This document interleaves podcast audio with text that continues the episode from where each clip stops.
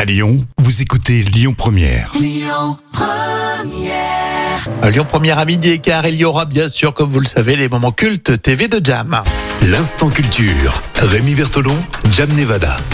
Euh, professeur Jam, comment ça va Ça va et toi Rémi Génial, le moment culture euh, tout de suite. On révise hein, tout au long de cet été avec Jam les vacances au Japon. Alors là-bas, euh, les Japonais, ils en profitent pas des masses hein, des vacances. Et non, et pourtant ils ont quand même 20 jours de congés payés par an et 15 jours euh, de fériés, donc c'est quand même beaucoup. Bah ouais. Mais les salariés euh, japonais n'en prennent en moyenne que 8. Alors c'est l'équivalent euh, d'une semaine de congés par an. Que dalle. Et c'est à cause du contexte euh, au travail. Euh, les employés ont vraiment envie d'offrir une image de productivité parfaite et prendre quelques jours de congé peut être mal vu.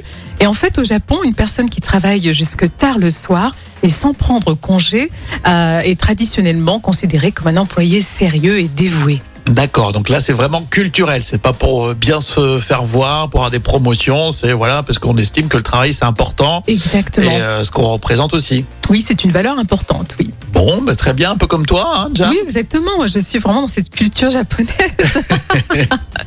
Christophe Laurie aussi. Hein. Christophe il Flory, est oui. sérieux, il prend pas de vacances. Non, il est très dévoué à la Ah, radio. et par Ouais. contre, Non, il prend 4 semaines, je crois, au mois d'août. mais Euh, c'est six semaines, je crois, non Il va laisser euh, les clés à Camille, hein, de toute façon. Hein, moi, Camille. comme ça.